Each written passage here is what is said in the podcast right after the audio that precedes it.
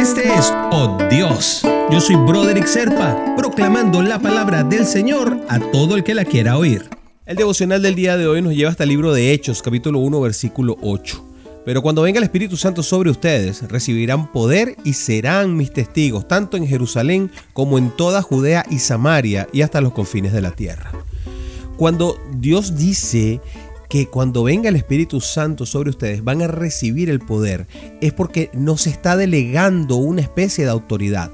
A ver si logro explicarme. Imagínense ustedes el padre ausente por un divorcio. Cualquiera de los dos, el padre ausente, el que no puede estar con los hijos permanentemente, pues en algún momento le va a exigir algo a sus hijos, va a regañar a su hijo y a lo mejor el hijo no le va a dar, eh, no le va a hacer el caso que quisiera porque con la distancia, con el tiempo y la separación, se va perdiendo el concepto de autoridad.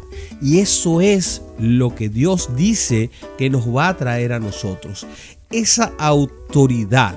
Porque sin autoridad no se puede cumplir el deber.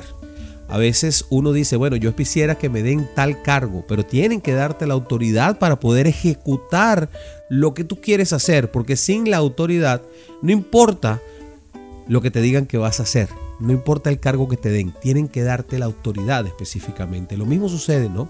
Cuando nosotros vamos a tratar de evangelizar a otros, ¿no? Queremos llevar la palabra de Dios hasta los confines de la tierra, como nos lo pide Él, ¿no? O, no tan lejos como los confines de la tierra, sino ahí, al lado, a nuestro vecino.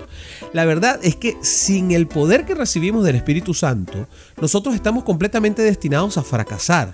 Cuando las cosas se hacen sin el apoyo del Padre y sin el apoyo del Espíritu Santo, ahí no hay nada que hacer ahora. Con el Espíritu Santo de nuestro lado, entonces nosotros somos capaces de cumplir la voluntad de Dios en este mundo de todas las maneras, sin necesidad de que incluso nosotros creamos que podemos hacerlo, porque en Él mismo radica el poder. Solo a través del Espíritu Santo nosotros somos capaces de hacer cosas que ni siquiera imaginamos que podamos hacer.